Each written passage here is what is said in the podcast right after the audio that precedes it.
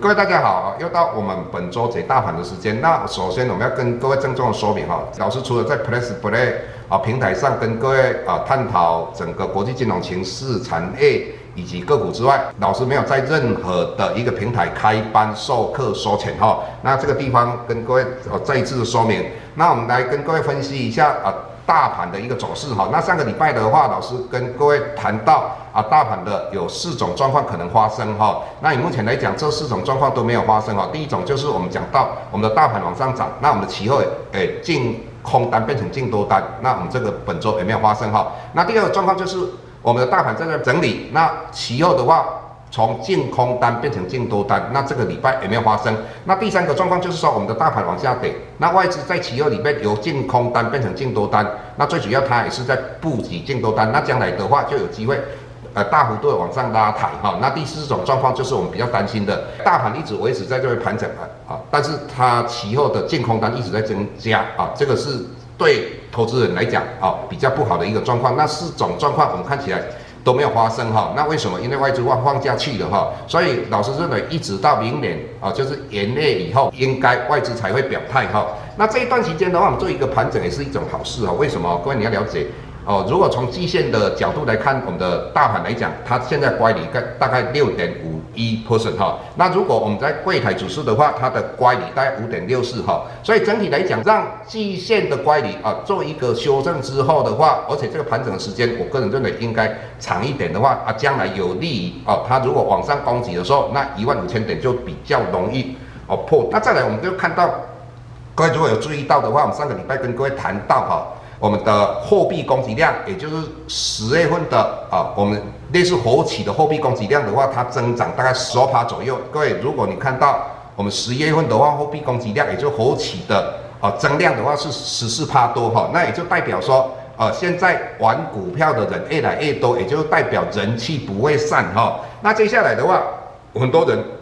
在媒体里面就讲到，呃，台股是一个投机嘛，那我们的财经前辈也有一些讲到说台股会崩盘嘛。那上一次老师的话用相对的本比来跟各位说明嘛，那老师现在用另一个角度来跟各位，啊、呃，来说明，或许各位会更了解为什么老师会用这样的一个角度来跟各位说明哈。最主要也是同样，我们上个礼拜哦讲到鲍尔哈，鲍尔讲到的一段话，股票的溢价是承担股票风险所获得的报酬哈。这一句话的话，到底是什么意思哈？那老师毕竟是财经博士哈，那所以在这种方面的话，老师可以用数据的方式来跟各位说明哈。那各位你要了解哈，台股的一个报酬率哈，这个一般来讲，我们叫投资组合的报酬率，它会等于无风险利率哦，再加上风险溢酬。那什么叫无风险利率呢？就是美国的公债哈。为什么？因为你去买美国的公债，它不会倒。如果它给你啊两趴的一个报酬率哦，那。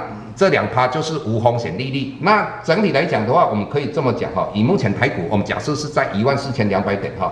那这个这个我们算出来哦，它的本利比二十一点五哦。那我们之前讲过嘛，只要台股的本利比到二十倍以上的话，就非常高嘛。那事实上，如果以这样的一个本利比，我们把本利比的颠倒，就报酬率嘛。那报酬率的话就四点六五哈。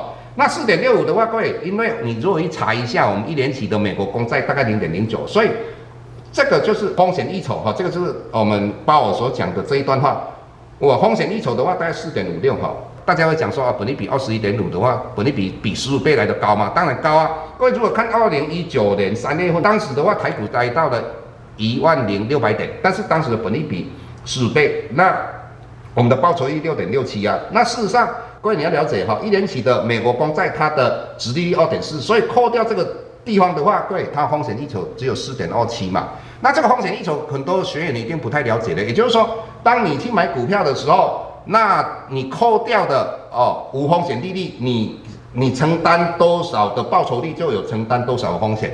所以在这种状况之下，也就是说，当我们的风险比较高的时候，对我们这边的报酬率也提高。那相对的，在十五倍的话，当然整体来讲，它的风险比较低的时候，我们承担的风险也比较低。所以整体来讲的话，在这样的一个趋势来讲的话，我们的本利比哦，并没有过高哦。那为什么？各位很简单，如果我们这个四点五六把它变成四趴，那比四点二七的状况之下的话低。那在这种状况之下，你就要注意了哦，这个股呃台股就有可能往下崩盘。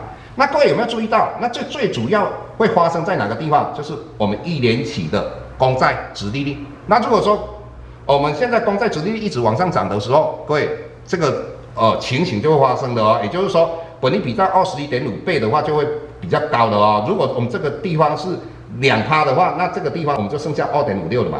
那整体来讲，在这种状况之下，台股就崩盘的几率就非常高啊。这个各位了解一下哈。接下来哈，稍微跟各位谈到的哈，就是说我们看到外资最近大概有八天的营业日，它大概啊只有一天是卖超的，整体买了四百一十三亿。如果我们扣掉这一段期间台积电的一个涨幅的一个指数的话，各位，我们目前的台股的指数大概九千多点。